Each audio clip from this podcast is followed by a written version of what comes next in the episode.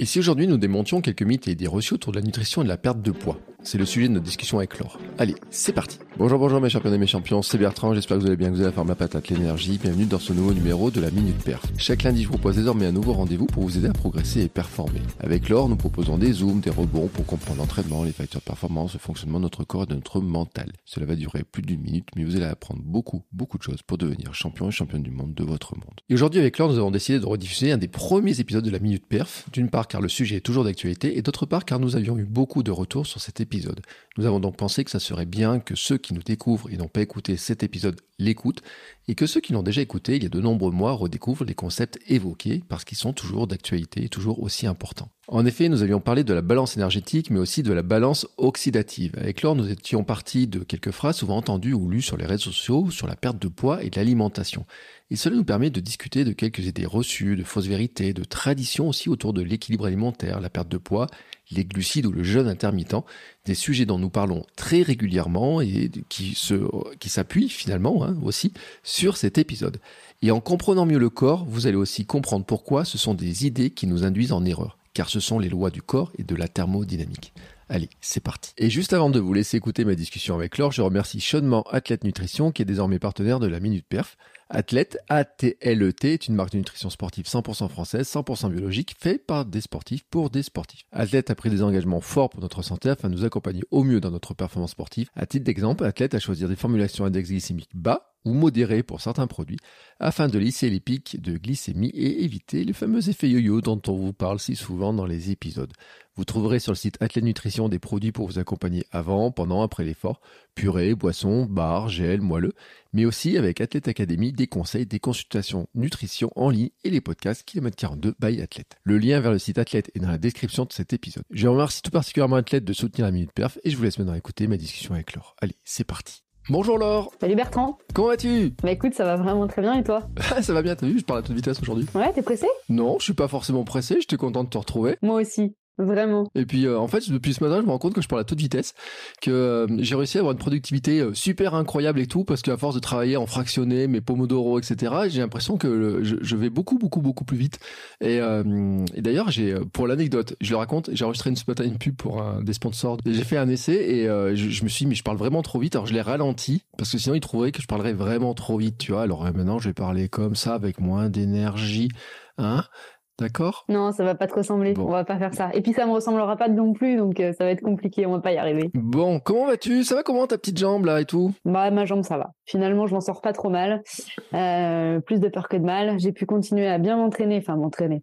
J'ai pu continuer à m'aérer mmh. euh, et ça c'est précieux. D'ailleurs, tu le sais parce que tu sais à quel point on communique pendant que je cours. Donc j'ai pu continuer à courir et ça c'est important. Et toi? Bah tu sais que moi j'ai commandé un, un, un comment s'appelle? Un bureau debout au Père Noël. Ah. Donc il est en train de voyager là normalement peut-être ça se trouve il est arrivé sous le sapin.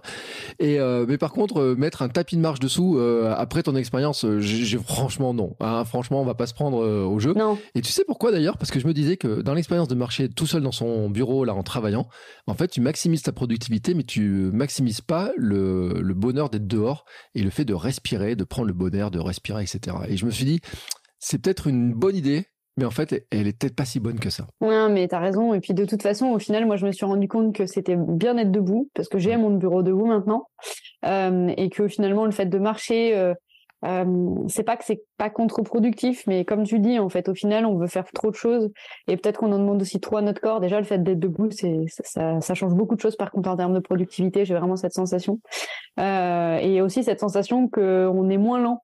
Alors, on pourra en discuter, hein, mais euh, je trouve que du coup, ça nous dynamise en fait.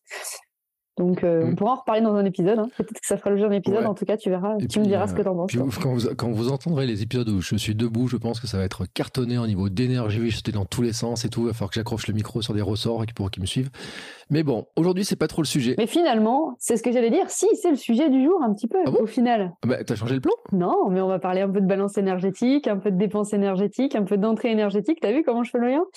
Donc effectivement, euh, bah d'ailleurs, j'ai trouvé cette stat qui est assez intéressante. Travailler debout plutôt que de travailler assis. Il y a des études qui ont été menées. Alors ça, c'est très approximatif parce qu'on sait très bien que les calories c'est en fonction du poids.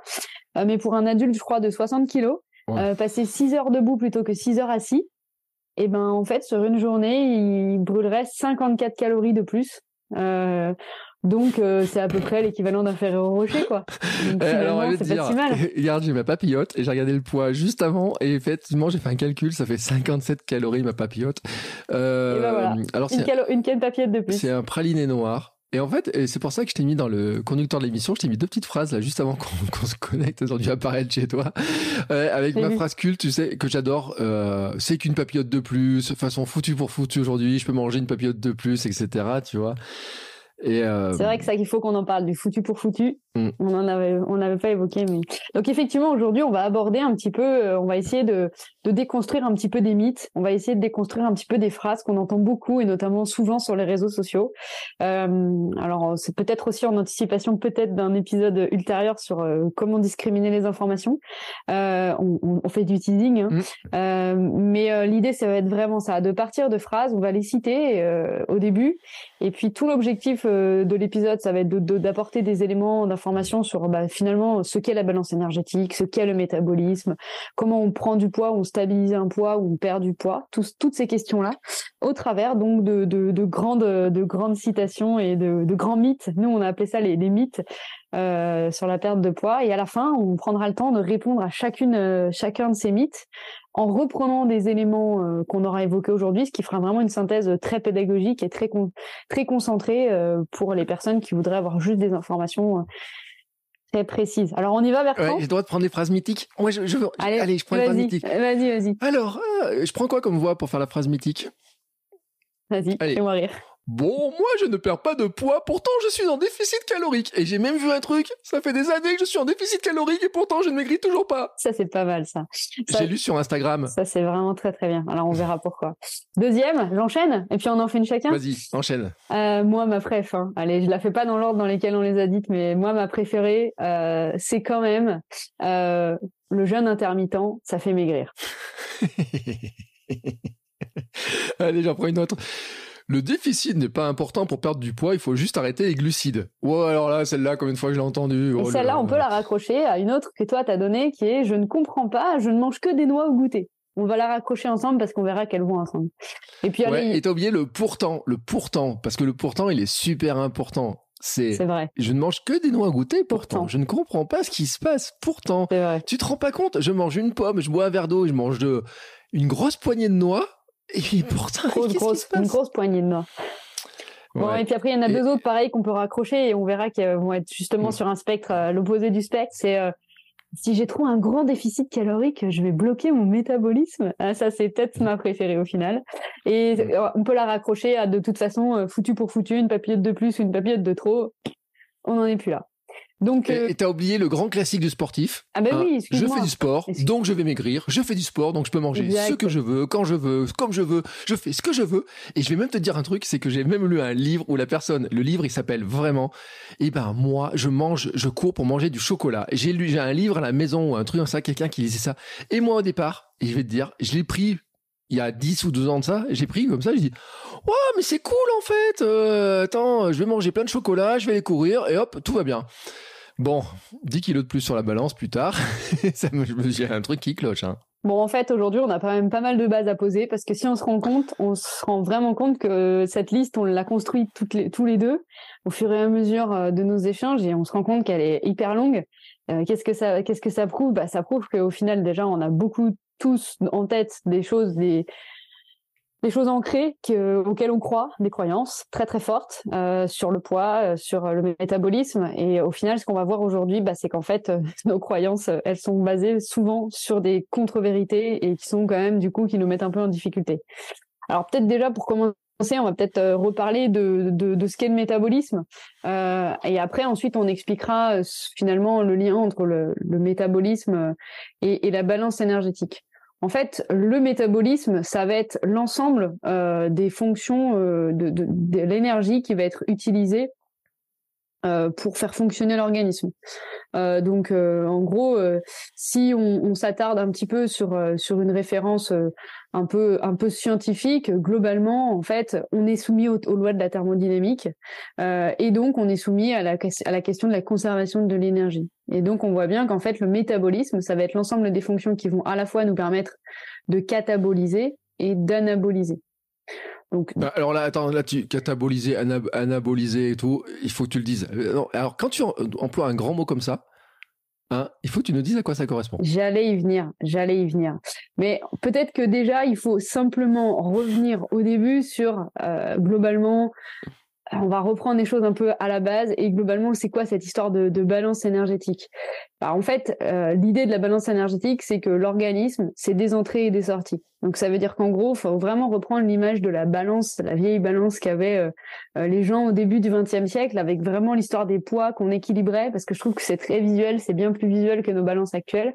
Et donc en fait, globalement, ben, toute variation de masse ou de poids, en fait, elle elle s'explique quand même en très grande partie par la différence entre les sorties et les entrées, euh, mais pas que. On va voir aujourd'hui que euh, au concept euh, de, balance énergétique va aussi venir se rajouter un concept de balance lipidique. Alors on va voir un petit peu ce que c'est de balance oxydative surtout. On va voir l'importance des, des, lipides dans, cette affaire. Donc globalement, en fait, on va voir aujourd'hui, on va distinguer deux choses. Cette idée que il y a une question d'entrée et de sortie, et il y a aussi une question d'utilisation de ce que l'on de ce que l'on ingère. Euh, donc le catabolisme, pour répondre à ta question, parce que j'ai pas perdu ta question de, vue, le catabolisme, c'est le fait de produire, en fait, de construire des, des choses. Euh, donc notre corps, il va euh, construire des briques, et notamment, principalement, il va souvent construire des protéines grâce à des acides aminés, c'est l'exemple concret. mais et puis l'anabolisme, c'est le fait de casser l'ensemble de, de, de, ces briques. Donc, on voit bien que finalement, euh, l'ensemble de notre corps, il est régi par ces deux grands, ces deux grands aspects. D'une part, donc, euh, le fait de venir euh, cataboliser, de venir créer des choses, et le fait de venir aussi briser. voilà. Est-ce que tu penses que déjà on a pas mal défini les choses, Bertrand? Ouais, moi je suis juste un peu, je me dis juste un peu, c'est bizarre quand même qu'il détruise des choses alors que on, on, sent bête à lui faire construire des choses, du muscle, etc. Mais il détruit quoi en fait? Bah En fait, dans, la dans le catabolisme, tout simplement, c'est l'exercice physique. C'est-à-dire que, bah, par exemple, on a on a vu dans l'épisode euh, sur les filières énergétiques que notre corps il avait très très peu d'ATP et que l'ATP c'était donc une molécule qui était présente en très très très petite quantité et que bah au final pour produire de l'ATP, il allait, on, on allait euh, devoir casser des molécules parce que c'est dans ces molécules qu'en fait on va libérer de l'énergie. Notamment la, formule de base, c'est euh, qu'en en cassant une molécule d'ATP, eh ben, on va libérer de l'adénosine diphosphate et euh, un autre électron, et ça, ça va créer de l'énergie. Donc en fait, on voit bien que le corps, ben, quand on mange, il va plutôt cataboliser, c'est-à-dire il va plutôt créer des choses. Donc il va soit reconstituer nos, nos stocks de glycogène musculaire, hépatique, euh, soit il va mettre en réserve, hein, c'est du catabolisme mmh. aussi, hein, le fait de, de, faire de susciter la lipogénèse, et, euh, et ensuite on va aussi donc euh, anaboliser à chaque fois qu'on va faire un exercice physique, qu'on va dépenser de l'énergie. Donc on va venir soit aller chercher des, lipides, donc ça s'appelle la lipolyse. La lipolyse c'est le mécanisme de déstockage des lipides, soit la glycolyse qui est le mécanisme de déstockage des glucides. Euh, et c'est aussi euh, le cas quand on parle de la fonte musculaire. Euh, alors je ne vais pas rentrer dans le détail parce que justement ça c'est aussi un autre mythe. on aurait pu en le citer dans une des autres phrases euh, oui, mais moi je veux perdre du poids et pas perdre du muscle.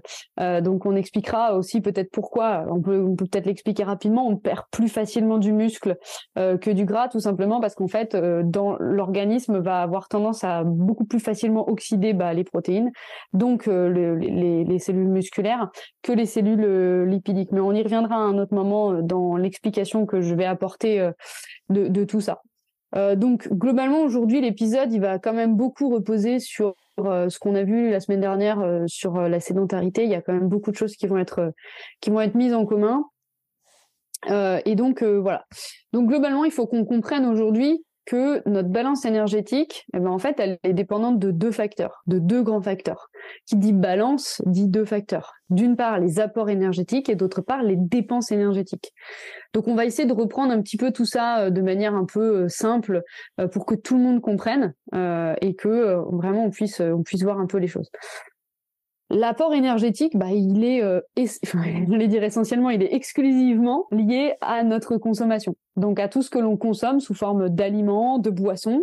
Euh, et en fait, ça va être ça la base euh, de ce qui va être métabolisé par l'organisme. Et donc on verra ensuite que dans un deuxième temps, il y a cette histoire de métabolisation des aliments. Euh, donc globalement, c'est ce qu'on appelle les macronutriments qui apportent de l'énergie. Et déjà, on va apporter une première réponse à un premier mythe euh, par rapport à la question des noix, par exemple. Euh, tout d'abord, eh ben en fait, il faut comprendre, faut comprendre que certains macronutriments apportent plus d'énergie que d'autres. Enfin, je pense que maintenant, c'est tout le monde sait que les lipides apportent 9 kilocalories. Euh, par gramme euh, de lipides, alors que les glucides et les protéines apportent 4 kilocalories. Donc d'emblée, on comprend quoi? Bah, On comprend que pour deux volumes, quand je parle de volume, c'est des masses. Hein. Mmh. Si on prend par exemple 100 grammes de lipides ou 100 grammes de protéines et de glucides, eh ben on voit bien que si on prend 100 grammes de lipides, on va avoir euh, deux fois plus, plus que deux fois plus de calories euh, que si on prend 100 grammes de, de glucides et de, de, protéines. Donc d'emblée, on comprend que euh, à volume euh, d'aliments égal, le nombre de calories n'est pas égal. Mais ça, tout le monde le sait. C'est pour ça que sur les aliments, il y a les quantités de calories, sur les étiquettes, etc. Il y a les indicateurs, les valeurs nutritionnelles. C'est aussi pour ça. On va faire une petite incise juste pour préciser que l'alcool est également pourvoyeur de calories. Euh, à hauteur de 7 kilocalories par gramme d'alcool. Euh, voilà, donc faut le dire, même si euh, on ne va pas intégrer l'alcool en général, on a souvent tendance à l'oublier dans notre balance énergétique, mais c'est bien de le rappeler. Même si après, vraiment, je fais une toute petite parenthèse, l'alcool est différemment métabolisé selon les individus, et donc bah, on verra tout à l'heure que l'histoire de la métabolisation, elle rentre complètement en ligne de compte dans le calcul euh, ou pas de finalement ce qu'on garde ou ce qu'on garde pas. Donc on voit bien que d'une part il y a l'apport énergétique et d'autre part il y a ce qu'on appelle la dépense énergétique totale. Jusque là, Bertrand, tu me suis tout? Il n'y a pas de problème? Bon, écoute, je suis en train de regarder tes chiffres sur l'alcool et tout. Euh, bah, moi, je me dis, j'ai bien fait d'arrêter l'alcool. Euh, non, mais en plus, c'est pas, c'est, moi, j'ai très peu bu d'alcool dans ma vie. Mais à l'époque, je buvais, tu une bière de temps en temps. Et puis, il y avait la famille qui boit les, le Ricard et tout. Mais je sais pas si les gens ont déjà regardé une bouteille de Ricard, mais le premier ingrédient du Ricard, par exemple, et je suis de marre, mais sur un peu de pastis ou n'importe quel, on peut prendre plein d'alcool, c'est le sucre. Mais vraiment, on parle de 50% de sucre. C'est-à-dire que on se fout beaucoup de la gueule quand même. Hein. Il y a beaucoup de personnes qui se foutent de la gueule, du coca, des jeunes qui boivent du coca, des trucs comme ça. Et tu compares les bouteilles, tu mets l'une à côté de l'autre et tu dis, bah écoute, euh, et à Noël, vous pourrez faire l'expérience, vous pourrez regarder les bouteilles pour dire, hé papy, ça se trouve, la boisson que tu bois, elle a plus, elle a plus de sucre que mon coca. Et, euh, et au passage, d'ailleurs, je le dis pour l'alcool, mais je dis aussi souvent pour certains jus de fruits, méfiez-vous. Euh, même si ça est du jus de fruits et tout, euh, il y a des trucs. Et c'est pour ça que c'est aussi important de regarder un petit peu ce qui se passe sur les étiquettes, de se rendre compte que des fois, il y a des calories, elles paraissent pas. Mais en fait, comme tu dis, hein, elle, euh, ça monte super vite, super, super vite. L'alcool, c'est une parenthèse, mais il y a plein d'autres produits sur lesquels on ne se mm. méfie pas et qui pourtant l'ont. Et c'est pour ça qu'on a mis la phrase sur les noix, en fait. Parce que une poignée de noix ou d'amandes, euh, ça dépend de la taille de la poignée, bien entendu, mais euh, une grosse poignée, même si c'est en apparence sain, la quantité multipliée par le nombre de calories fait que ça. fait des gros chiffres. Donc là, tu, pour moi, tu fais référence euh, déjà à un petit teasing de l'épisode qu'on va sans doute faire la semaine prochaine.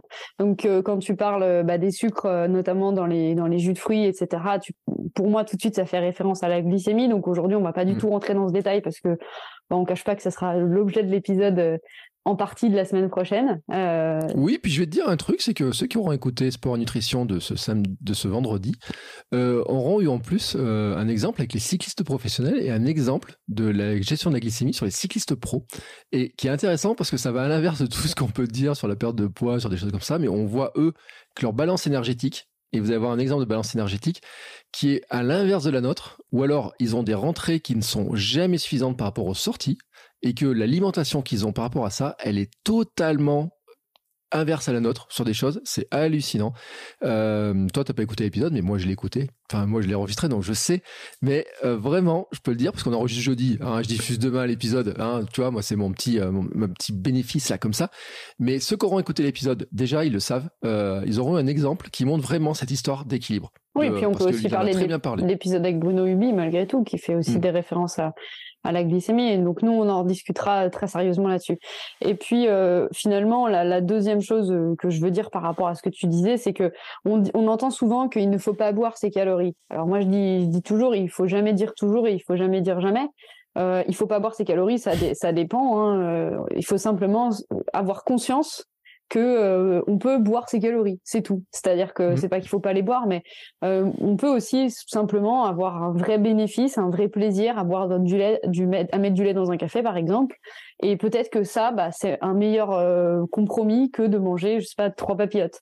Donc, il faut toujours voir aussi cette, cette balance-là. Moi, je sais que par exemple, à la fin du repas, si je bois un café au lait, bah en fait, ça me finit de me couper la faim, ça m'apporte mon petit plaisir entre guillemets sucré à la fin du repas, et ça m'évite vraiment de me jeter sur quatre ou cinq carrés de chocolat. Donc, si on regarde la balance énergétique entre mon café au lait et ou euh, les, les chocolats que je pourrais manger en pagaille, bah au final, euh, énergétiquement, c'est plus intéressant pour moi de boire un café au lait que de manger quatre carrés de mmh. chocolat. Donc ça, c'est pareil, c'est à nouveau un mythe. Euh, donc là, on est en train de déjà de déconstruire un petit peu tranquillement. Euh, voilà. Donc ce méta cette dépense énergétique totale, en fait, on va avoir trois postes de, de dépenses énergétiques que sont par ordre d'importance le métabolisme de repos, la thermogénèse postprandiale et l'activité physique. Donc, ce sont les trois postes de dépenses. C'est-à-dire qu'on a vu que les trois types d'apports, c'était lipides, glucides, protéines et incise alcool.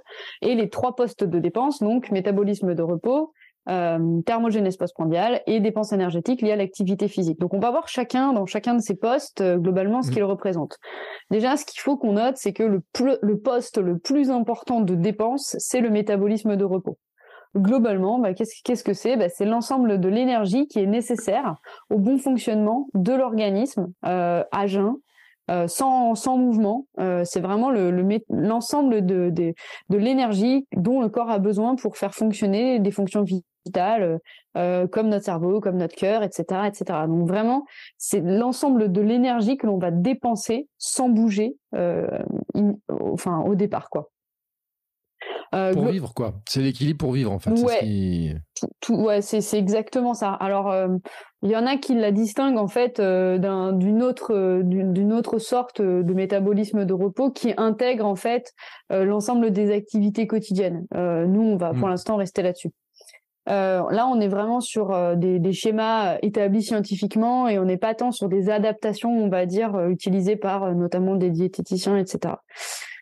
Euh, globalement, en fait, euh, il faut comprendre euh, que la masse maigre, qui comprend finalement donc l'ensemble des, des, muscles, etc., c'est le principal, c'est pardon, c'est le principal déterminant en fait du métabolisme de de, de, de base. et donc, qu'est-ce qu'on comprend? Bah, on comprend que plus on est musclé, et euh, bah, plus on va dépenser de l'énergie entre guillemets à ne rien faire. Donc ça c'est pas un mythe quand on entend euh, sur les réseaux sociaux que parce qu'on prend du muscle on va dépenser euh, plus d'énergie, c'est une vérité parce qu'en fait les, les, scientifiques ont démontré que cette masse maigre elle peut expliquer 70 à 80% de la variabilité du métabolisme de repos. Euh, donc euh, ça c'est assez intéressant et mmh. assez important à comprendre. Euh, donc quand on parle effectivement aussi de recomposition corporelle, eh ben c'est aussi important parce que finalement pour un même poids, de corps. Euh, prenons une femme de 55 kilos. Et eh ben entre une femme qui va avoir 70% euh, euh, à peu près, je sais pas, de masse maigre de muscles par rapport à 30% de masse maigre. Alors il n'y a pas que ça, il y a de l'eau, etc. Hein, mais globalement mmh. en ratio, eh ben on, va pas du tout être sur les mêmes dépenses énergétiques et les mêmes apports énergétiques. Donc ça c'est déjà c'est super intéressant de, de le noter. Donc c'est le plus gros poste de dépense. Ça veut dire que finalement, ben, globalement, c'est là-dessus qu'on va pouvoir, euh, on va pouvoir euh, jouer euh, ou pas. ensuite, bon bah il y a ce qu'on appelle la thermogénèse postprandiale. Donc bah, c'est dans le sens où finalement toute consommation de nourriture va entraîner une dépense énergétique de repos. et notamment cette dépense énergétique, elle va dépendre de plusieurs facteurs. Elle va dépendre notamment de la composition du repas.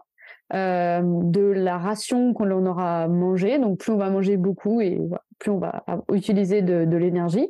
Et il y a des études qui démontrent euh, très récentes qui démontrent en fait que plus l'aliment est brut, euh, ben plus le système digestif va mettre du temps à, à, digérer tout ça et donc bah plus il va euh, euh, il va consommer de l'énergie voilà. Donc ça c'est assez intéressant. Et enfin le dernier poste bah, c'est l'activité physique. Et donc bah, en fait c'est l'élément qu'on pourrait dire le plus variable selon nous, parce que on voit bien que si on a trois postes, bah parfois si on n'a pas d'activité physique dans la journée, bah on n'est plus qu'à deux postes. Alors dans la dépense, dans l'activité physique, en fait, on va mettre en évidence deux choses. Euh, on, va mettre en évidence vraiment l'entraînement, c'est exactement ce qu'on a fait la semaine dernière, et la, mmh. ce qu'on appelle le non-exercise euh, activité physique, donc le NEAT. Euh, et donc dans ce cas-là, en fait, il y a toutes les activités euh, de faible intensité qui vont être euh, ou ce qu'on appelle hein, l'activité physique de non-exercice. et c'est pour ça qu'en fait, il y a souvent des personnes qui utilisent ce qu'ils appellent le PAL, le Physical Activity Level. Donc c'est en gros notre notre niveau des activités au quotidien. Euh, pour caractériser, pour venir compléter le métabolisme de, de base dans le calcul euh, des besoins énergétiques du, du, quotidien.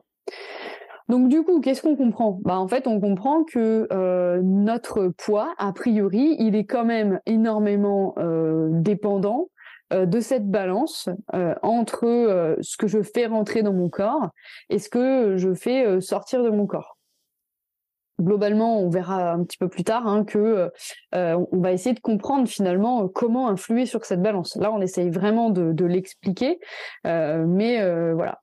Donc, comment on peut expliquer les Enfin, ce qui est intéressant, c'est de comprendre en fait comment on peut en arriver à une balance énergétique positive ou négative. Et alors pour mmh. ça, en fait, bah, pour expliquer la balance énergétique positive, donc la prise de poids, euh, en général, on se base sur le modèle de l'obésité qui correspond à l'opposé du, spectre. Euh, et donc, en fait, bah, clairement, c'est euh, euh, déjà, il faut savoir qu'il y a une grande variable génétique. Euh, donc, en fait, il y a une prédisposition génétique à la balance énergétique positive. Ça veut dire que il y a des choses sur lesquelles on peut pas du tout agir. et notamment, il a été estimé que 40 à 70% de la variabilité inter-individuelle euh, dans la prévalence de l'obésité était génétique. Donc c'est énorme. Ça, ça, veut dire que euh, plus d'une personne sur deux qui est obèse, euh, voilà. Mais pour autant, euh, tous ces facteurs génétiques ne peuvent pas expliquer toutes les balances, euh, toutes les balances énergétiques positives. Euh, et donc en fait, bah, clairement, on, le, le, la prise de poids est due à une balance énergétique positive.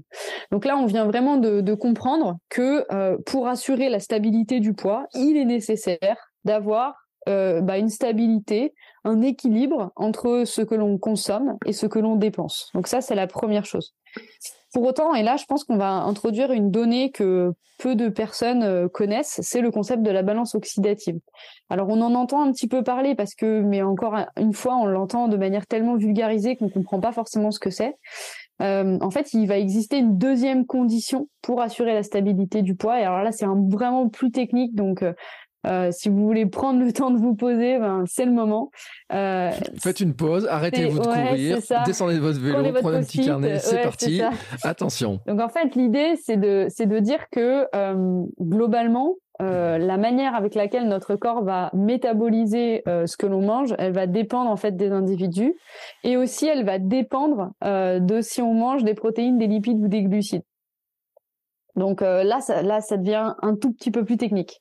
Euh, donc globalement, ce qu'il a été démontré, euh, c'est que, euh, alors c'est un, modèle que moi j'ai trouvé, j'ai découvert en, faisant des recherches pour pour l'épisode aujourd'hui. C'est le modèle du double compartiment de Flat en 1995. Alors j'ai cherché ce modèle euh, de manière brute, je l'ai pas trouvé, donc je l'ai trouvé euh, dans dans une thèse dans laquelle on mettra la référence euh, dans les notes de l'épisode pour ceux qui voudront aller voir. Et en fait, en gros, ce modèle, qu'est-ce qu'il explique? Il explique que on a deux, on, peut assimiler notre corps à des réservoirs et à des à des ouvertures de on va, on va, dire ça comme ça, à des réservoirs et à hum, des, des petites turbines qui vont lancer l'énergie. Euh, et donc globalement, en fait, bah, on a deux grands types de réservoirs. Les deux grands types de réservoirs, c'est les réserves en lipides et les réserves en, en, en glucose. En mm. fait, il a été démontré que nos réserves en lipides, elles sont illimitées, puisque c'est toutes nos petites cellules euh, euh graisseuses que l'on déteste tous plus ou moins. Euh, et alors que nos, nos réserves en, en glucides euh, sont plus limitées dans le sens où on va stocker ou du glucose, ben, dans le foie et dans les muscles. Donc on voit bien que nos réserves glucidiques, elles sont, je rappelle, hein, euh, le glycogène, c'est la forme de stockage du glucose. Donc quand on parle de glycogène, c'est déjà un glucose qui est, qui est, stocké, quoi. Donc c'est pour ça qu'on parle de glycogène musculaire ou de glycogène hépatique. Or, quand on a trop de glucose qui arrive, bah, c'est là où ça, ça peut basculer euh, dans la grande réserve euh, lipidique. Mm. Donc ça, c'est les deux manières, entre guillemets, euh, de faire des réserves ou de stocker. Et en fait, là où ça devient intéressant, c'est dans l'histoire des turbines, dans l'histoire des sorties d'énergie. Et en fait, euh, la, différence entre l'utilisation des lipides et des glucides, elle vient du fait que à l'exercice, on va utiliser et les glucides et les lipides. Alors, bien entendu, plus l'effort va être long, enfin, il va falloir que l'effort s'allonge pour pouvoir utiliser les lipides. Pour autant, il existe des variables d'entraînement comme l'entraînement à jeun, on va plus rapidement faire entrer en ligne de compte des lipides, si tant est que le repas de la veille n'ait pas été trop riche en glucides. Hein, je tiens à le préciser parce que euh, globalement, si on fait un footing à jeun un matin à 6 ou 7 heures, mais que la veille euh, on a fait une pasta partie et qu'on guillemets on s'est fait péter le bide en, glucose et que nos réserves de glycogène elles sont hyper complètes, et eh ben en fait on va mettre autant de temps à, utiliser les lipides comme substrat énergétique euh, que si on avait pris un petit déj, hein, globalement. Parce qu'en mm. fait, c'est vraiment cette histoire-là. Donc. Mais c'est là où on voit les stratégies aussi de certains, euh, quand on entend les train low, euh, Hit euh, compagnie et tout, là. On avait parlé avec Fabrice Kuhn, je crois, hein, c'était dans un épisode justement où lui, il est vraiment adepte de ça, il en avait vraiment expliqué l'histoire. Et je renvoie dessus, je mettrai un lien parce que c'est intéressant dessus aussi de, de le repréciser. C'est-à-dire qu'il y en a certains qui s'entraînent vraiment justement en prenant vraiment en compte de, dire je vais vider le stock, un des stocks, une des fameuses réserves que tu dis, pour être en mesure d'utiliser l'autre, d'entraîner mon corps à utiliser l'autre et comment je fais pour le faire. Et dans son livre, hein, je crois, c'est dans le livre de Fabrice Kuhn, y a vraiment des choses où il donne un processus, vraiment en disant il faut manger tel truc, telle chose, il faut faire de l'effort à tel moment, il faut s'entraîner à tel moment, etc. Avec plusieurs entraînements par jour dans certains cas. Enfin, il y a vraiment des protocoles qui sont super complets, on ne peut pas rentrer dedans. Mais par contre, ça explique aussi cette théorie-là, comment on en arrive en fait à ces réflexions-là d'utilisation, de se dire comment on va arriver à aller taper sur une réserve et comment pour éviter de taper sur la mauvaise réserve, on va éviter de la remplir. Hein, parce que euh, si elle est vide, on peut pas l'utiliser. Ouais, non, mais c'est super intéressant. Exactement. Si elle est vide, on peut pas l'utiliser. Et donc, c'est ce que je veux expliquer avec mes petites turbines, c'est qu'en fait, à partir du moment où on n'a plus de, de, glycogène euh, disponible, bah, on va aller chercher dans les lipides. Mais on va voir tout à l'heure, on va comprendre tout à l'heure en quoi c'est super important euh, de pouvoir parfois vider aussi ces stocks de glycogène, mmh. parce qu'en fait, on va se rendre, on s'est rendu compte avec dans les études euh, que l'obésité était corrélée. Alors attention, on ne sait pas si c'est l'œuf ou la poule. Hein, L'obésité est corrélée euh, à une plus grande difficulté de l'organisme à oxyder les lipides. Ça veut dire quoi? Ça veut dire que les personnes obèses ont beaucoup plus de difficultés à aller chercher dans les stocks euh, de lipides et à déstocker le lipide. Donc on ne sait pas si c'est parce qu'on est obèse que ça fonctionne comme ça ou, ou si c'est parce qu'au départ on fonctionne comme ça que du coup on devient obèse. Ça on n'a encore pas compris. Malgré tout c'est super intéressant. Mais ça veut dire que nous, en tant que sportifs, euh, le fait d'aller, euh, on parle de la fenêtre métabolique, un autre, un autre grand mythe.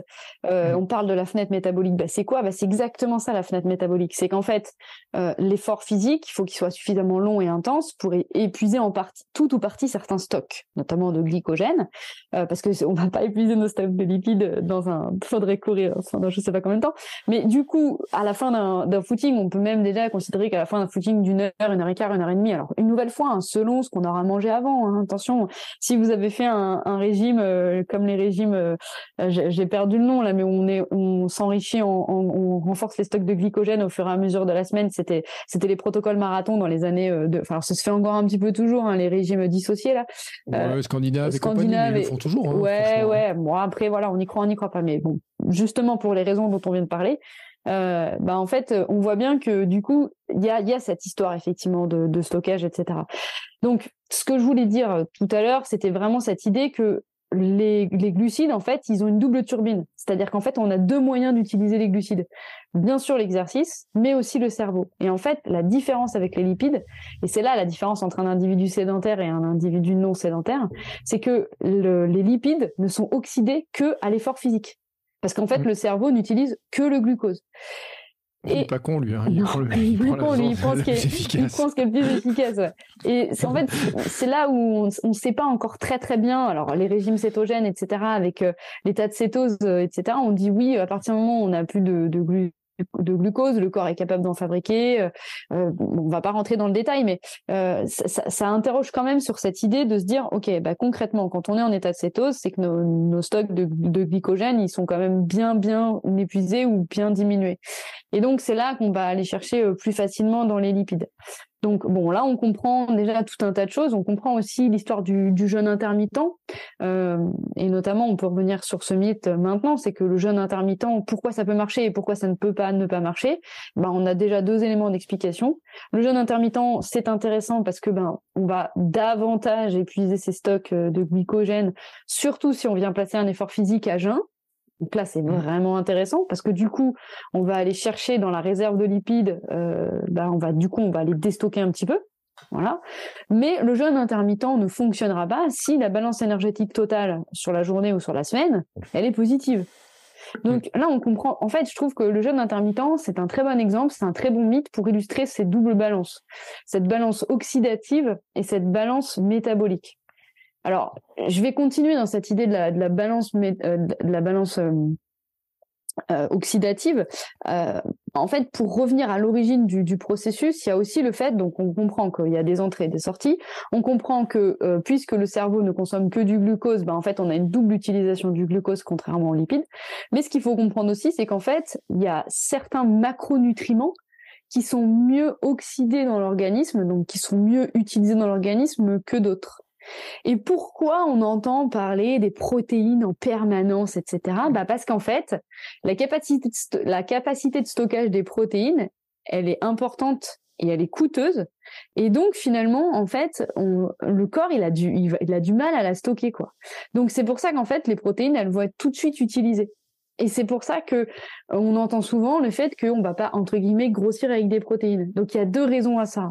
D'une part, c'est que les protéines, elles sont, euh, elles, euh, elles augmentent très facilement la sensation de satiété, donc on a moins faim et on reste plus longtemps sans avoir faim, mais aussi parce qu'en fait le corps il est extrêmement en difficulté pour les oxyder et donc c'est un substrat qui va difficilement être stocké dans des réserves lipidiques. En revanche, la capacité de stockage euh, du glucose alors elle est, elle est limitée, mais elle est facile. Donc on va facilement aller euh, mettre du glucose dans les stocks de glycogène. Ce qu'il faut comprendre, c'est que bien entendu, hein, si on les si on les utilise pas ces stocks de glycogène, donc si globalement, si on reprend notre image des deux turbines, il y a que le cerveau qui l'utilise. Euh, globalement, le cerveau il va pas utiliser suffisamment de glucides euh, pour faire diminuer petit à petit nos stocks de glycogène si on prend un M&M's toutes les minutes. on, est toujours dans cette idée de, de balance, hein, d'accord? Et donc à ce moment-là, en fait, le stockage du glycogène si les réserves de glycogène sont, blindées, sont, saturées, alors que va faire le corps? Il va aller stocker la même chose, mais dans les lipides. Donc, on comprend un autre mythe sur l'histoire des glucides le soir ou sur l'histoire d'arrêter les glucides ou ce genre de choses. effectivement, euh, si la dépense énergétique euh, totale euh, est pas suffisante, eh bien, les glucides en excès vont être stockés dans les lipides.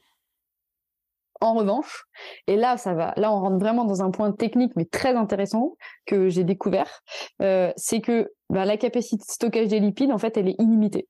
Donc, en gros, euh, on, s'est posé la question, enfin, les, chercheurs se sont posé la question de dire, ok, ben, il doit certainement exister une relation entre la balance énergétique, c'est-à-dire euh, les balances, par exemple, une balance énergétique positive et euh, un ratio lipidique dans l'alimentation. Et effectivement, qu'est-ce qu'ils ont trouvé? Eh bien, ils ont trouvé qu'il existe une relation de corrélation, c'est-à-dire qu'on corrèle, ça ne veut pas dire que on, est sûr, c'est juste c'est une corrélation euh, entre euh, une balance énergétique positive et une balance lipidique positive chez les sujets obèses. Ça veut dire quoi? Ça veut dire que bah, chez les sujets obèses, on va avoir davantage de lipides dans l'alimentation, dans le pourcentage de l'alimentation, et que ce pourcentage de lipides supérieur euh, augmenté ben, est corrélé à une balance énergétique euh, supérieure. Alors il y a deux choses. On va dire bah oui c'est logique. On a expliqué tout à l'heure que un lipide égale 9 kilocalories. Euh, donc forcément d'emblée effectivement ça ça rentre en ligne de compte. Mais il n'y a pas que ça au final. C'est bien plus compliqué que ça. En fait, il y a des études qui ont démontré que déjà le corps était en très grande difficulté pour oxyder les, lipides, euh, certaines, certaines, formes de, de, certaines formes de gras. Euh, et notamment, euh, le, le, corps est très en difficulté pour oxyder les acides gras saturés. Donc c'est pour ça qu'on entend souvent, alors surtout les acides gras trans, donc vraiment ceux qu'on retrouve dans les viennoiseries, dans les gâteaux, dans tout ce qui est gâteau industriel, etc. Donc et notamment le premier, l'huile de palme, hein, on en entend beaucoup mmh. parler, mais euh, l'huile de palme, même euh, parfois euh, certaines huiles comme ça chauffées, etc. donc le corps en fait n'est pas capable de, de, de l'utiliser. Donc s'il n'est pas capable de l'utiliser, bah, ça veut dire que d'entrée le stock en fait. Et donc on comprend au final pourquoi ces graisses transformées, ces graisses trans, euh, elles sont entre guillemets extrêmement décriées aujourd'hui. Et donc il y a des études qui ont été menées, ils ont ils ont regardé euh, le prorata euh, des lipides dans l'alimentation de certaines populations qu'ils ont corrélé avec des IMC, etc. Et c'est assez intéressant. Les globalement les, les résultats témoignent du fait que plus le ratio de, de graisse trans est grand dans l'alimentation, plus les IMC sont élevés. Donc ici, on voit bien que c'est pas tant les lipides qui sont mis en question, c'est la nature des lipides. Et inversement, ils ont même fait une expérience dans laquelle ils ont euh, nourri des gens avec euh, de l'huile d'olive. Euh, donc, c'est-à-dire qu'ils ont remplacé tous les lipides de l'alimentation des gens par de l'huile d'olive donc acide gras polyinsaturé. Et en fait, qu'est-ce qu'ils ont constaté? Ben, Ils ont constaté, donc bien entendu, hein, il y avait un apport calorique qui était identique avant et pendant l'expérience, hein, pour ne pas faire rentrer en ligne de compte la balance énergétique. Eh bien, il y a une perte de poids. Donc ça veut dire quoi? Ça veut dire qu'on voit bien que c'est pas tant les lipides qui sont entre guillemets mauvais, c'est que le corps en fait il va être plus ou moins en difficulté pour utiliser certaines euh, certaines formes de lipides. Alors, je rentre pas dans le détail, mais c'est globalement c'est c'est dû à la, à la longueur des chaînes. On sait que globalement si les lipides ils sont saturés, insaturés, polyinsaturés, c'est la longueur des chaînes et globalement c'est ça l'idée quoi. Donc on voit bien que euh, bah en fait euh, y a tout c'est tout aussi important euh, de d'interroger la nature des acides gras que euh, la, balance énergétique totale. Alors, ça ne veut pas dire d'aller se jeter immédiatement, Bertrand, sur ton pot de beurre de cacahuète. Ça ne veut pas dire ça. Eh, arrête, ne touche pas au beurre de cacahuète. Tu n'as pas le droit de toucher au beurre de cacahuète. Donc euh, le beurre de cacahuète, euh, alors ça on pourra en discuter, hein, le beurre de cacahuète, donc il n'y a pas de souci, on n'est pas sur du tout sur des acides gras trans. pour autant, le cacahuètes sont euh, fortement concentrées en oméga 6 euh, et mmh. donc on pourra reparler de ce ratio oméga 3 oméga 6 mais qui euh, vraiment est un petit détail de micronutrition qui n'est pas super super important. Donc, qu'est-ce qu'on a Si on fait une petite synthèse de tout ce qu'on a vu, ben, on a vu euh, en fait deux, deux concepts super importants. On a vu le concept de balance énergétique qui euh, regroupe euh, l'écart entre ce que l'on apporte et ce que l'on dépense, et le concept de balance oxydative, c'est-à-dire la capacité de l'organisme à plus ou moins bien utiliser en fait ce qu'on lui donne à manger qui dit utiliser dit brûler, hein. dit donc euh, mm. voilà ne pas stocker en fait. Donc euh, bah, d'emblée on voit bien que euh, clairement les lipides, les lipides aussi donc vont apparaître comme un élément très important, ayant un très très grand impact sur la régulation du poids.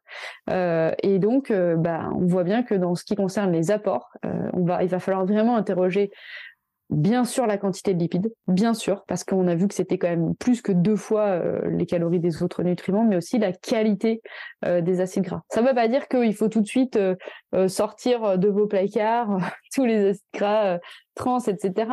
Ça veut dire qu'il faut privilégier de manière prioritaire, c'est un peu la même chose, désolé, mais il faut vraiment maximiser des acides gras polyinsaturés et insaturés. Et puis il faut garder en fait les acides gras plus saturé ou trans pour euh, des occasions plus exceptionnelles, euh, plus euh, plus limitées. moi, je vais te faire une confidence, Bertrand, que tu ne connais même pas encore, c'est que mon gros gros gros péché mignon, euh, c'est les belins. Euh, c'est les belins, les, les, Monaco de Belin. Moi, je pourrais manger ça quand je fais un trail. Euh, je rêve de ça parce que c'est gras, parce que c'est salé. tu parlais des, aliments plaisir avec Bruno Hubi, ben voilà, ça c'est mon aliment plaisir. Et, et moi, j'adore ça, le, côté craquant et gras. Et pour autant, je me limite parce que ben, je sais que c'est pas forcément Très bon. Donc là, on a vraiment travaillé sur le concept de l'apport énergétique. Maintenant, il va falloir qu'on voit un petit peu les dépenses énergétiques. Et là, euh, on va revenir un petit peu sur des éléments qu'on a donnés la semaine dernière, mais tout en euh, tout en allant un tout petit peu plus loin. Euh, globalement, qu'est-ce qu'on a vu? On a vu que eh bien en fait, dans la dépense énergétique, il y avait deux grands postes de dépense énergétique. Il y avait celle relative à l'activité physique et celle relative à, l'activité physique de non-exercice. Donc tous les postes. Et là où ça devient assez intéressant au final, c'est que on a comparé en fait la capacité d'oxydation des lipides chez plusieurs individus. et donc, comme je l'ai dit tout à l'heure, on s'est rendu compte que bah, les individus qui étaient en situation d'obésité avaient des difficultés à utiliser à utiliser les lipides. Et à l'inverse, en fait, euh, on, se rend compte que l'exercice pourrait moduler l'oxydation des lipides euh, suite à la réserve. Donc ça veut dire qu'en fait, nous, les sportifs, on aurait une plus grande capacité à utiliser euh, les lipides, donc quelque part une plus grande facilité à aller chercher dans nos stocks de, de lipides et, à, et à les déstocker, quoi. Euh, mais c'est vachement intéressant parce que euh, il y a plein de trucs sur l'entraînement. Alors je reviens sur ce fameux épisode que tu n'as pas écouté, mais moi je vais te le dire, mais parce que j'étais surpris aussi sur l'histoire des lipides, la réserve illimitée de lipides. Même un cycliste qui a 6% de matière grasse, il a encore suffisamment de lipides pour carburer sur les lipides. Et alors, ce qu'il m'a dit, et ça c'est euh, dans un épisode, il m'a dit mais en fait ils sont pas placés pareil que sur un sportif de haut niveau. Bah ils sont peut-être pas visibles, ils sont peut-être pas stockés de la manière, mais en fait ils sont toujours là et le corps est capable d'aller les chercher, mais différemment. Ce qui veut dire que aussi, euh, il y a une parce que quand on parle de gras, tout de suite on pense au corps, on pense à plein de choses. Et c'est vrai aussi l'histoire du muscle. Tu disais au départ, on disait oui, mais euh, si je prends du muscle, mon corps sera plus dessiné parce qu'un kilo de muscle, ça prend moins de place qu'un kilo de, gras, etc. Mais en fait, dans le fonctionnement du corps, on se rend compte en plus que même toutes les graisses, elles se valent pas. Et donc, tu disais, tous les lipides ne se valent pas, mais toutes les graisses ne se valent pas, elles sont pas stockées de la même manière, selon les niveaux d'entraînement, selon plein de choses. C'est difficile de se comparer quand même les uns aux autres, un peu, de savoir ce qu'on peut faire hein, sur le. Parce que entre un individu très entraîné quelqu'un qui est pas très entraîné, j'imagine aussi que ça joue sur cette oxydation. Alors ouais, ça on a encore euh, pas trop trop de données et je pense qu'on est plus sur des variables interindividuelles et d'ailleurs euh, tu en parlais beaucoup avec euh, avec Bruno Hubi. Mm. C'est très lié à la glycémie hein, parce que de toute façon si on revient à l'origine de tout ça, c'est une histoire de sucre dans le sang. Et qui dit mm. sucre dans le sang dit sucre qui va être stocké ou qui va être utilisé. Hein. Et donc qui dit sucre qui va être stocké dit potentiellement sucre qui va être converti en, en graisse. Euh, lui, Bruno, lui, il expliquait très bien et c'était super intéressant que globalement, il pouvait, de ce qu'il disait, euh, manger la veille, enregistrer l'épisode avec toi le matin euh, et ensuite aller courir. Donc clairement mmh. entre midi et deux et manger que à 14 heures. Euh, moi, je sais que je peux clairement pas faire ça. C'est-à-dire que déjà, je crie famine et, et ensuite, je pense que je serais vraiment pas bien. Moi, je sais par exemple que sur des footings à jeun, je ressens vraiment, mais vraiment, vraiment la différence d'énergie je suis vraiment incapable de produire des allures, je me sens fatiguée, j'ai l'impression que c'est comme si j'étais en surentraînement en fait quand je fais un footing à jeun. Donc ça veut dire que je pense que mon corps, il n'est pas forcément euh, hyper euh, OK avec l'idée de courir à jeun. Pour autant, euh, c'est quelque chose que je pratique régulièrement. L'été, je fais, je fais vraiment que ça pour éviter les grosses chaleurs.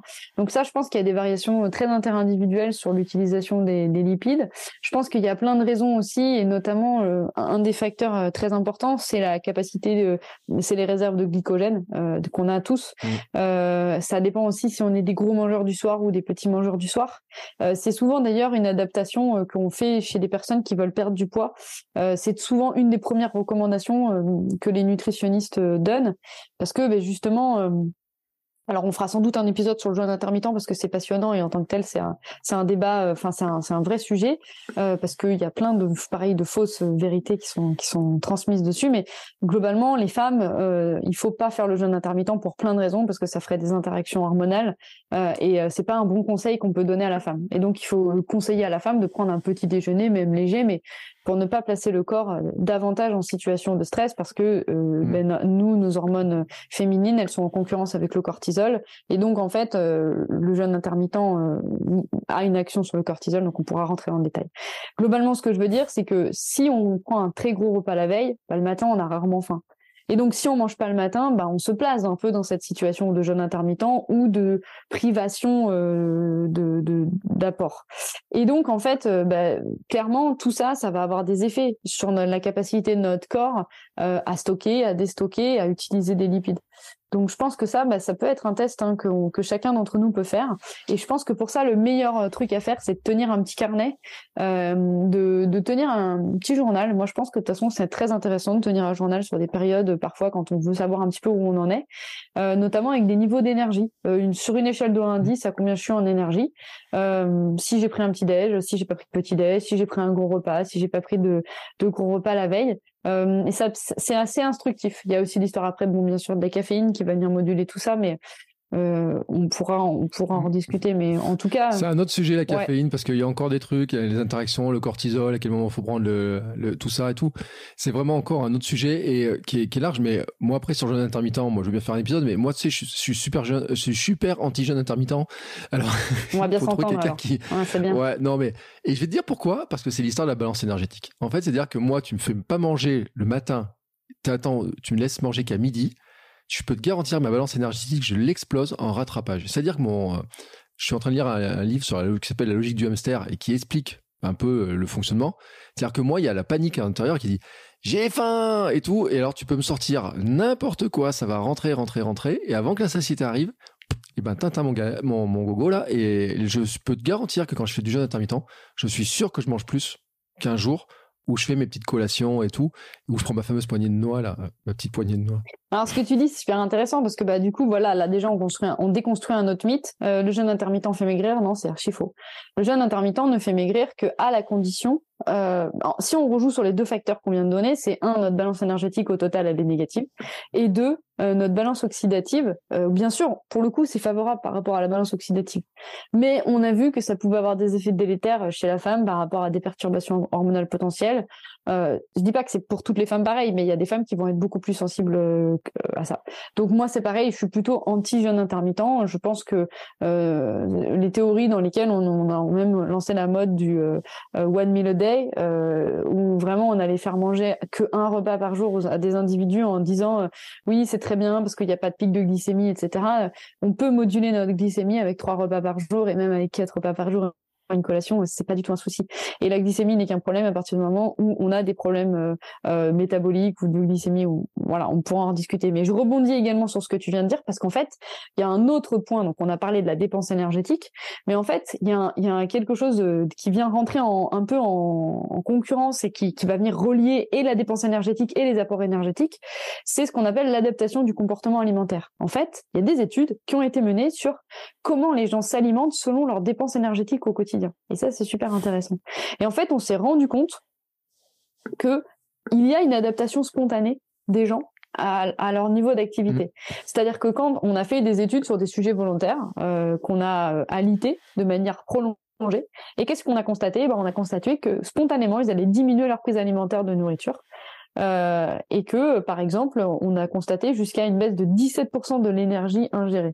Euh, c'est assez incroyable. Donc au final, euh, il y a eu cet effet-là. Et à l'inverse, on s'est rendu compte aussi euh, qu'il y avait une adaptation de l'apport énergétique ingéré quand on est sportif. Et mm. alors, et ça, ça moi, j'ai pas écouté l'épisode encore parce qu'il n'est pas sorti au moment où on enregistre, mais peut-être que ça va être, ça va te faire écho à ce que tu as, ce que tu as enregistré.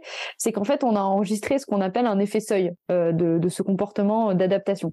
C'est-à-dire qu'en fait, globalement, on a dit que jusqu'à 6 à 10 heures d'entraînement par semaine, l'être humain est capable de compenser euh, de manière spontanée, euh, inconsciente, etc., ses apports alimentaires par rapport aux dépenses énergétiques. Si je le dis autrement, c'est que si on s'entraîne pas plus de 10 heures par semaine, en fait, notre corps il est capable de savoir combien il faut que je mange par rapport à combien j'ai dépensé, sans qu'on sans qu'on y réfléchisse trop quoi.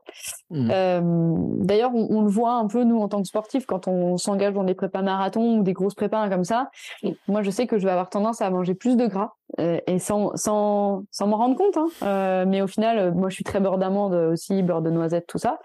Et je vais avoir tendance à en mettre euh, sur mes poires, mes pommes, un peu plus souvent euh, que d'habitude, j'en prendrai que le matin. Quand je fais, quand j'ai des gros euh, postes de dépenses. Mais pareil, c'est inconscient. Et en fait, il y a un effet seuil. C'est-à-dire qu'il y a une dépense énergétique à partir de laquelle au final, et je pense que c'est ça que à quoi tu fais référence, peut-être pas, euh, le, corps n'est plus capable de s'adapter tout seul. C'est-à-dire en fait, euh, inconsciemment, on n'est plus capable de se dire il faut que je mange tant pour combler ce que j'ai. Euh. Et donc, si en fait les apports ne sont pas calculés de manière stricte, c'est-à-dire que si on ne dit pas à une personne il faut vraiment que tu manges cette ration là parce que c'est cette ration-là qui va venir compenser ce que tu as brûlé comme calories. Et je pense je pense aux cyclistes qui, qui brûlent des calories incroyables en étant 6 ou 7 heures sur le vélo, parfois dans le froid, dans la pluie, etc eh bien, euh, en fait, à ce moment-là, il y a une perte de poids parce qu'il y a une balance énergétique qui est négative et qui n'arrive plus à compenser de manière euh, spontanée. Donc euh, peut-être que mm. c'est à ça que tu, faisais référence, je sais pas. Eh ben, en fait, il en parlait plus ou moins parce que en fait, c'est ce qu'il explique, hein, c'est que les cyclistes, ils sont obligés notamment de gruger pour éviter la satiété, pour arriver à les remplir, de refaire les stocks, en disant bah, l'individu, quand il brûle 9 ou 10 000 calories dans, dans, sa journée, à 5-6 000, euh, il n'arrive plus à en prendre plus, en fait, grosso modo. Et donc, ils sont obligés euh, dans les repas. Alors, ils structurent les repas. En fait, ils font 4 ou 5 collations après l'arrivée d'une étape de Tour de France, par exemple, hein, pour euh, étaler un petit peu. Il y a un truc intéressant sur le fait que ben il y a certains produits qui amènent à satiété beaucoup plus rapidement et que c'est ce qui justement eux ne recherchent pas, alors que nous nous sommes dans la recherche de ça. Eux ne la recherchent pas justement pour arriver à, bah, à prendre suffisamment et que justement bah, le risque, et on en, a parlé, c'est un sujet qu'on entend parler régulièrement, du surentraînement. C'est-à-dire que, bah, à force d'avoir ce, ces, déséquilibres qui sont assez importants, euh, il y a les risques de surentraînement, il y a les risques, on avait parlé de d'épuisement, de raidesse, de, de tout un tas de choses qui sont là-dessus. Et c'est vrai que euh, moi, j'ai pas de mal à le croire, hein, que jusqu'à un certain niveau, parce que moi, je l'ai constaté aussi. Euh, sur, ma prépa... sur mon 496 challenge en début d'année, à partir du moment où je me suis mis à courir un semi-marathon par jour, là, d'un coup, euh, je me suis retrouvé devant mon rayon de fromage blanc euh, au supermarché en disant euh, il faut que je m'achète du, alors pas du skier, mais du fromage blanc ou je sais pas quoi. il faut que je m'achète du jambon blanc en plus pour avoir plus de protéines, etc. Et c'était, c'est presque machinal. Et d'ailleurs, sur la préparation 24 heures, les deux semaines que je fais, les deux grosses semaines, c'est pareil, je l'ai dit, c'est pareil. À un moment donné, je dis bon attends, là je vais reprendre mes petites poudres, euh, mes protéines euh, végétales, là je vais reprendre euh, mon fromage blanc, là je vais reprendre de ça, etc. Alors que pendant plein de temps, je m'en passe, mais très largement, tu vois, mais vraiment très largement. Et maintenant, je comprends pourquoi cette histoire-là. Ouais, et en même temps, et en même temps, c'est une stratégie qui finalement était pas alors intéressante mais parce qu'il y avait tu avais beaucoup de pour le coup de catabolisme et donc tu avais besoin de reconstruire de la fibre musculaire donc c'était important pour cette raison-là mmh. mais une des stratégies hyper intéressantes pour les personnes qui seraient dans la situation euh, des cyclistes et, euh, et moi je connais hein, des athlètes euh, qui consomment énormément d'énergie au quotidien et qui ont du mal qui sont tout secs et qui arrivent pas à prendre du poids euh, bah, mmh. une des stratégies en fait à adopter pour le coup c'est d'utiliser ce qu'on appelle des aliments à forte densité calorique. Mm. Euh, bah, pour le coup, euh, purée d'amandes, purée de cacahuètes. Euh, cacahuètes Voilà, pour le coup, c'est parfait parce qu'au final, l'avocat est également une très bonne source parce qu'en plus, c'est un acide gras qui est super intéressant pour l'organisme. Donc, c'est de se tourner davantage vers les lipides. On l'a dit, hein, de toute façon, si c'est un aliment qu'il faut limiter pour la balance énergétique positive, bah forcément, à partir du moment où on veut prendre du poids et de la masse, c'est un aliment qu'il faut favoriser. Attention, une nouvelle fois, euh, c'est ce qu'on expliquait tout à l'heure, c'est qu'on a une réserve, on a une capacité illimitée de stockage des lipides. Donc, qui dit augmentation euh, de la proportion de lipides dans son alimentation, dit augmentation potentielle et, même certaine mmh. du stockage. Donc, il faut le faire, mais euh, avec pour simplement un peu réaugmenter l'apport total, mais avec, comme tu le dis, en réaugmentant aussi les autres macronutriments. Et du coup, ben, ça nous fait une bonne transition vers, euh, vers la conclusion. Et je te propose, Bertrand, qu'on reprenne un petit peu toutes nos phrases un peu cultes et puis que mmh. on essaye de revoir un petit peu les éléments qu'on a pu euh, transmettre aujourd'hui et qui nous permettent de, de, de casser ces mythes. Je te laisse euh, reprendre euh, le premier. Ouais, alors je reprends la première phrase. Allez, attends, eh, je ne perds pas de poids. C'était que ça, Je ne perds pas de poids. Pourtant, je suis en déficit calorique. Et ça fait des années que ça dure. Ça fait des années que ça dure. Bah ça, c'est pas possible. C'est pas possible parce que la seule explication, c'est qu'en fait, on, à ce moment-là, cette personne, elle pense être en déficit calorique, mais qu'elle l'est pas. Il y a des mmh. études qui ont montré qu'on avait tendance à sous-estimer en permanence les apports caloriques quotidiens qui sont les nôtres. Et ça, c'est un mmh. mécanisme de protection du cerveau qui a été, c'est notre cerveau euh, euh, très ancien. Hein. C'est des mécanismes très anciens de protection parce qu'avant il y avait des famines et que justement en fait on a tendance à surestimer pour cette raison. Euh, mm. Je ne perds pas de poids pourtant je suis en déficit. Ben non, c'est pas possible. C'est soit euh, on perd du poids et on est en déficit, euh, soit ou alors il y a vraiment une balance oxydative qui ne marche pas. et là, il y a des raisons plus implicites, mais on est vraiment, on sera peut-être sur 1%, on sera vraiment sur des cas exceptionnels. donc, a priori, voilà, le mythe, celui-là, il est tombé. Mais tu sais que c'est vraiment le sujet du livre que je suis en train de lire justement, cette adaptation du, euh, disant que même de prendre du corps, euh, prendre du poids, pardon, c'est logique pour notre corps parce que c'est comme ça qu'il maintient en fait notre bon état de forme et qu'en fait il fait son boulot euh, de stocker un petit peu comme ça, de, quand on est en période comme ça, parce que finalement bah, c'est aussi sa manière à lui de dire bah je sais pas ce qui peut arriver. Moi, il me faut ma réserve, quoi qu'il arrive, donc je stocke.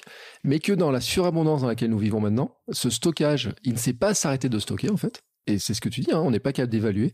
Et c'est euh, un des gros problèmes hein, d'ailleurs de, de, notre alimentation, c'est peut-être qu'on a trop de trucs qui sont disponibles comme ça. Alors quand on se concentre, quand on se concentre à un moment donné sur le fait bah, de manger moins ou de faire attention à notre équilibre, ça va mieux.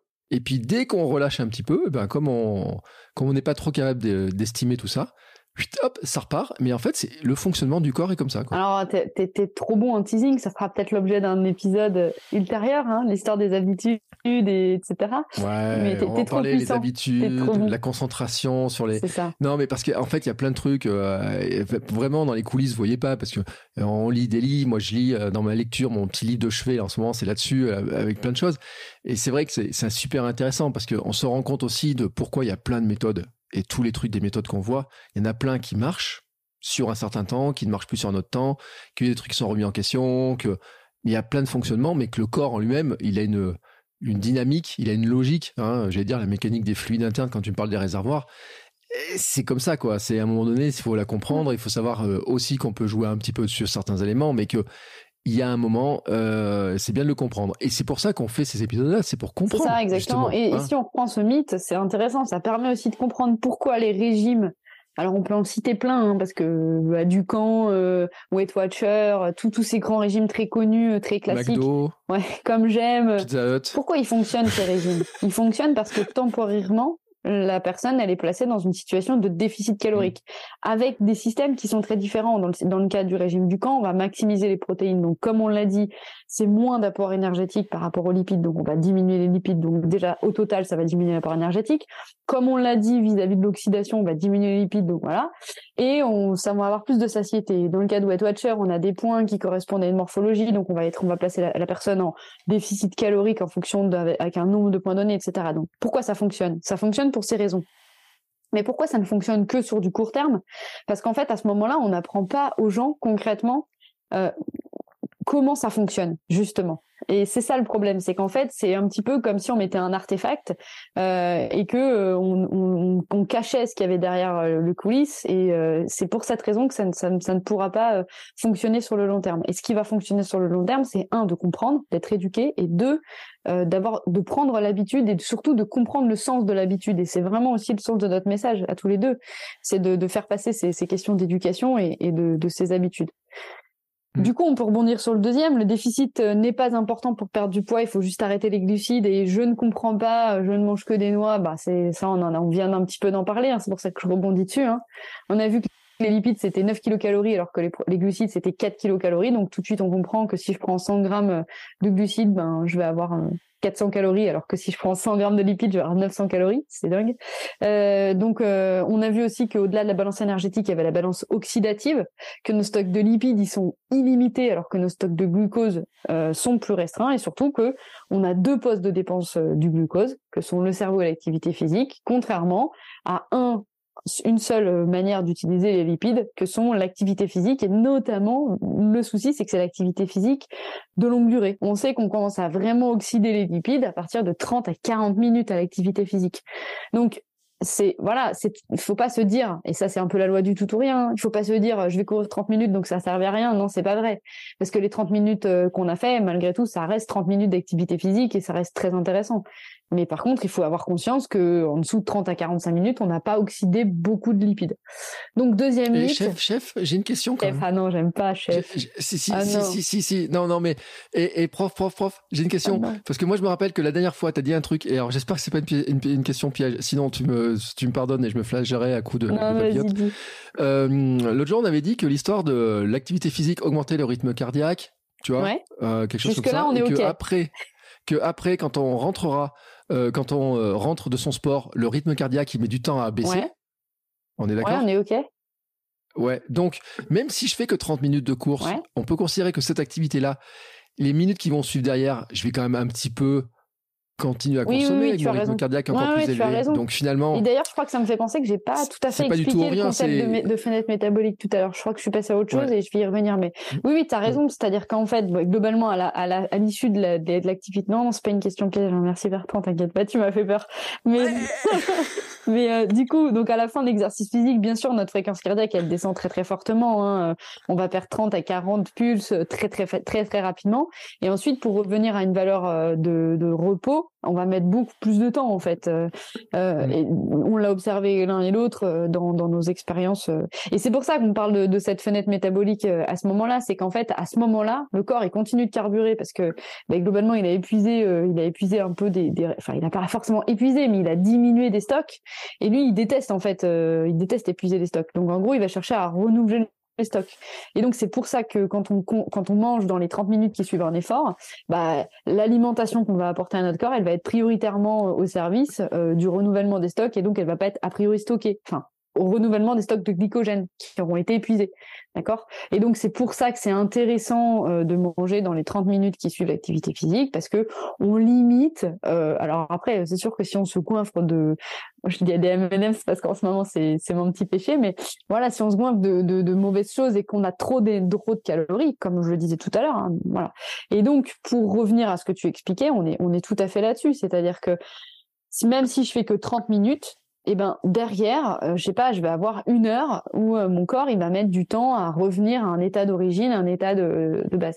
Et moi, ce que, alors c'est très empirique ça ce que je raconte, j'ai pas lu d'études là-dessus, mais moi ce que j'ai constaté quand on a fait nos expérimentations sur la sédentarité, c'est que le fait de m'entraîner le matin, euh, eh bien le reste de la journée, dès que je me remettais en mouvement, ma fréquence cardiaque repartait un tout petit peu plus haut que euh, si j'avais rien fait le matin, que j'étais sédentaire euh, euh, dans ma matinée, et eh ben ma fréquence cardiaque, en fait, au cours de la journée, elle avait beaucoup plus de mal à monter. Donc, ben, de toute façon, tout est lié à la fréquence cardiaque. Hein. On y revient toujours. Il faut quand même rappeler cette base. La fréquence cardiaque, c'est la capacité avec laquelle le corps va envoyer du sang dans les muscles, etc.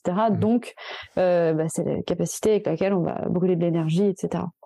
Donc euh, voilà, autre chose. Alors là, on va, on n'en a pas trop parlé de ça. Si j'ai un trop grand déficit, je vais bloquer mon métabolisme. Ah, ça, c'est mon préf, celui-là, je crois bien. On n'en a pas trop parlé de celui-là. On entend souvent, hein, je vais me mettre en mode famine, euh, je vais bloquer mon mmh. métabolisme. On souvent ça, ouais. Alors, on en a un peu parlé, mais un tout petit peu. En fait, c'est vrai et c'est faux. En fait, c'est, en fait, on pourrait considérer que c'est une sorte d'hyperbole. C'est vrai dans le sens où quand on perd du poids, eh bien, on perd et de la masse maigre et de la masse grasse. Mais on perd aussi un peu de mm. masse maigre parce que c'est difficile de faire une sèche en perdant que de, la masse grasse. Or, on sait qu'en fait, le métabolisme de base, il est calculé par rapport à un poids de corps. Et donc, euh, en gros, euh, notre organisme, il a besoin d'énergie pour faire vivre nos, nos, cellules. Donc, plus on a de cellules, plus on a de poids, plus on a besoin d'énergie. Donc, plus notre métabolisme de base, il est important. Donc, c'est sûr que quand on va maigrir, on va baisser notre métabolisme de base. Si je passe de 90 kg à 60 kg, bah, il y a un grand écart entre les deux métabolismes de base. Pour autant, ce n'est qu'un poste euh, de dépense parmi d'autres. Et on a expliqué hein, que pour cela, l'activité physique, notamment de non-exercice, était très très importante. C'était un grand grand poste de dépense d'énergie. Donc, euh, il faut nuancer ça. C'est-à-dire, non, on ne va pas bloquer notre métabolisme. Non, on ne va pas se mettre en mode famine et notre corps, il va pas arrêter de maigrir. C'est simplement que si effectivement, effectivement, enfin, ça s'entend aussi dans le sens où si on, je prends des exemples avec des chiffres pour, que les, pour que tout le monde comprenne.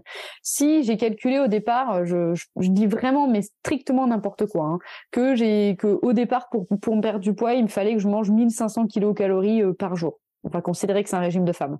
Euh, 1500 calories par jour pour une femme euh, petite, plutôt pas trop pas trop grosse au départ. Euh, et ben c'est sûr que si derrière quand j'ai perdu du poids, je revois pas euh, ce chiffre mmh. à la baisse, mais c'est sûr que je peux plus perdre de poids. Et donc en fait, c'est peut-être ça que les gens appellent bloquer son métabolisme. C'est pas le métabolisme qui est bloqué, c'est qu'au final la, balance énergétique n'existe plus. Donc il y a, déjà il y a cette première chose. La deuxième chose, c'est qu'en fait, on l'a vu, le concept de balance énergétique fait que de toute façon, à partir du moment où on a un apport alimentaire qui est inférieur à nos dépenses, on va perdre du poids. Et il y a des exemples malheureux, mais très très malheureux, qui, qui... alors il y a une expérimentation qui avait été menée aux États-Unis. Euh, au début du XXe siècle où on avait euh, euh, clairement euh, mis les personnes en, déficit énergétique, en restriction calorique, et en plus on, les, on leur demandait de, faire des travaux forcés. et donc il y avait non seulement très peu d'apport énergétique, mais une grosse dépense, une grosse dépense énergétique. Et en fait, on a constaté que les participants avaient, avaient continuellement perdu du poids jusqu'à la fin de l'expérience. Ça veut dire quoi? Ça veut dire que ben, du début à la fin, il perdait du poids. Donc ça veut bien, ça veut bien expliquer le fait qu'il n'y a pas eu de blocage du métabolisme, il n'y a pas eu de, à un moment donné de mode famine. Et puis malheureusement, je dis bien malheureusement, s'il y avait un mode famine et s'il y avait un blocage du métabolisme, on n'aurait pas de problème de faim dans le monde. On n'aurait pas de problème de famine à des échelles euh, mmh. dramatiquement euh, grandes et de problèmes de mortalité des enfants de la faim et des adultes de la faim dans le monde. Donc euh, ce mythe, il est déconstruit par des évidences en fait. Et parfois, euh, c'est aussi, c'est ça, je renvoie un petit peu à des, des, des théories du complot. Parfois, les, les, évidences sont sous nos yeux et donc en fait, il faut simplement peut-être reprendre un peu du recul, revoir les choses différemment sous un autre prisme et se dire ah bah oui effectivement. Donc, euh, donc cette idée de je vais bloquer mon métabolisme, on l'oublie trop, on l'oublie. Et si on a envie de mettre en place la seule problématique de mettre en place un grand déficit énergétique, euh, c'est le fait que euh, c'est euh, c'est ce qu'on appelle l'adhésion en fait. C'est est-ce qu'on va adhérer ou pas à ce protocole longtemps? Et c'est ça l'idée en fait, c'est que clairement, si je me mets un, un grand grand déficit énergétique, euh, bah, ça va être beaucoup plus dur à tenir parce que je vais avoir beaucoup plus de fatigue, je vais avoir beaucoup plus faim, ça va être très pénible parce que je vais me priver de beaucoup plus de choses. Et donc, euh, ben, clairement, sur le long terme, on va avoir du mal à tenir ça. Et donc, qui dit ne pas tenir sur le long terme, dit, ben, c'est pas une habitude. C'est ce qu'on expliquait tout à l'heure. Et pour, mmh. pour perdre du poids ou avoir une balance énergétique stable, c'est des habitudes à prendre, en fait. C'est pas, euh, j'ai mangé un paquet de Monaco, c'est la fin du monde. Non, c'est pas très grave. Euh, mais il faut pas que ça se reproduise tout, tout le temps et, ou tout du moins, il faut pas que ça soit en balance énergétique positive en, permanence. Donc, euh, donc ça, c'était, euh, c'est, vraiment euh, important à, retenir.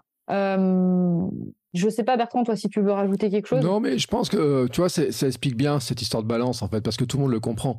C'est vrai que quand tu dis, si je pèse 100 kilos, j'ai tant de besoin de mon métabolisme, c'est tant de calories, et si j'en pèse 70, forcément, mon métabolisme, il en consomme moins c'est d'une logique euh, imparable une fois que c'est expliqué comme ça. C'est-à-dire qu'on euh, dit, bah oui, mais si je continue à manger par rapport à ma base de 100 kilos, alors que j'en fais 70, forcément à un moment donné, le déficit euh, peut encore exister. Hein. On ne dit pas qu'il peut pas exister, mais en tout cas, il sera forcément plus faible. Et on peut même créer avoir à un moment donné, on se retrouve à une balance énergétique positive du simple fait que finalement, euh, par rapport à notre métabolisme, fameux métabolisme, bah finalement, il faut revoir à la baisse.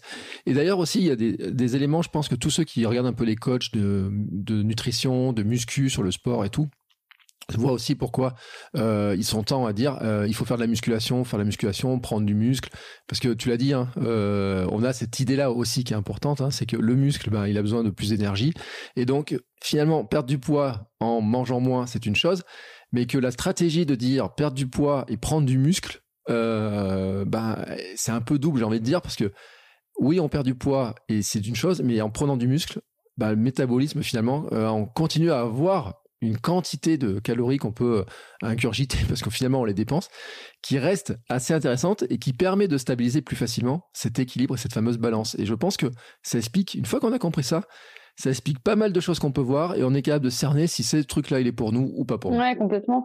Et, puis ça, ça rejoint une discussion qu'on a eue tous les deux en, off. Euh, on avait évoqué l'idée de faire deux épisodes, un épisode sur la perte de poids, un épisode sur la recomposition corporelle, mais on peut, on peut simplement euh, ici, peut-être qu'on en refera, un, peut-être qu'on refera un épisode si, mm. si ça intéresse.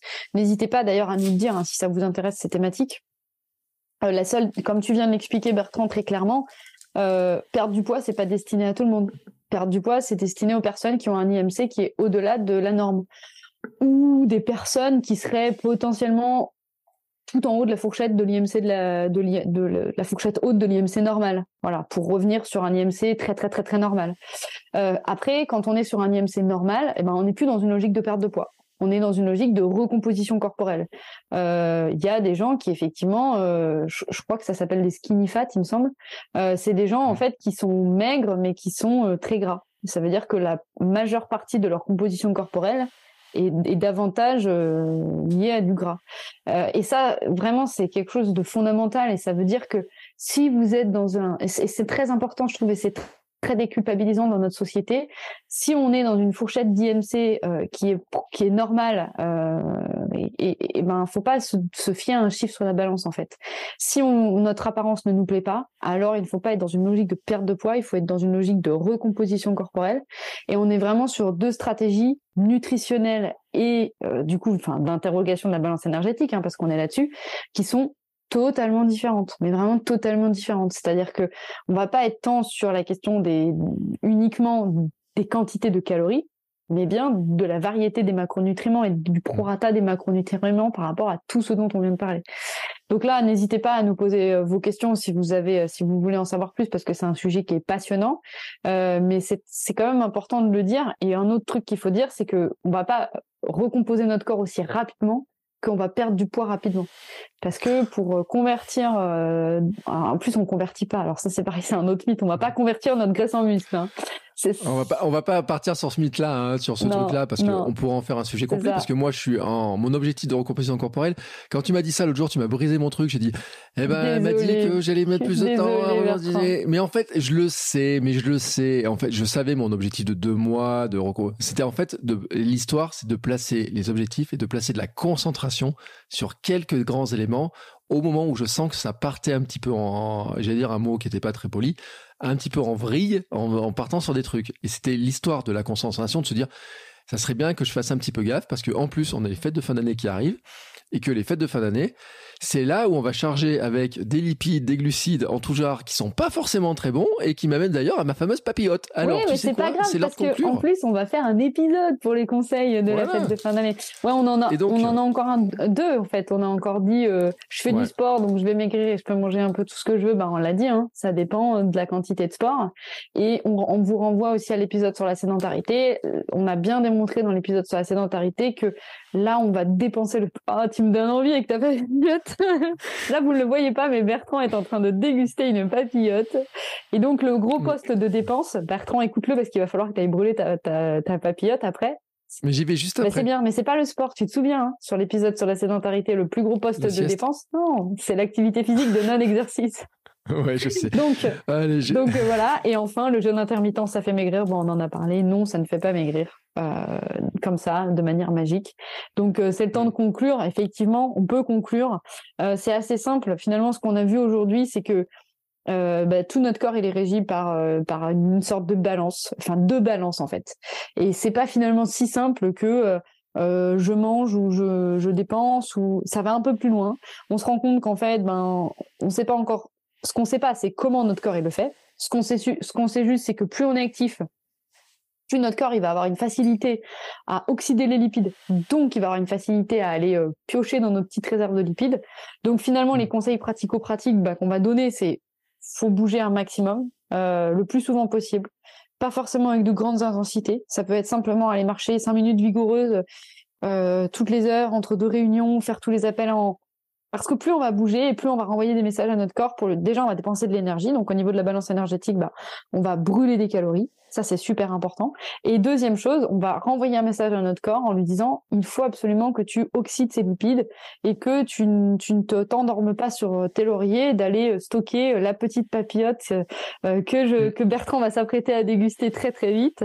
Euh, et, euh, et voilà. Et en fait, je pense que c'est ça le plus important, c'est de bien comprendre que tout ce que l'on peut voir sur les réseaux sociaux, sur l'alimentation, en particulier la perte de poids, ben, il faut toujours se poser la question de pour comment ça fonctionne en fait. C'est peut-être un peu ça l'idée derrière à aller creuser, c'est pas prendre une vérité pour une vérité et, euh, et toujours essayer d'interroger le mécanisme sous-jacent.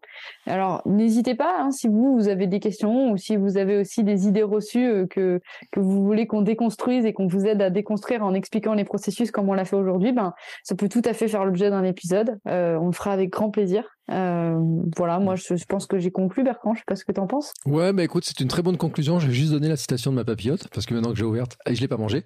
Et en fait, elle va très très bien avec le podcast. C'est ne craignez pas d'être lent, craignez seulement d'être à l'arrêt. Proverbe chinois qui est dans ma papillote.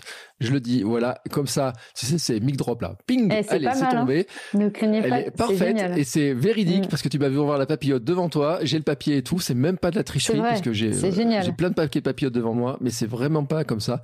Et donc tu sais quoi? Eh ben on va conclure là-dessus. Je vous souhaite à tous une très belle fin de journée. Je te souhaite une très belle fin de journée, une très belle semaine, Laure. Euh, on se retrouve, donc tu as dit, tu as déjà tout annoncé pour la semaine prochaine. Donc on se retrouve la semaine prochaine.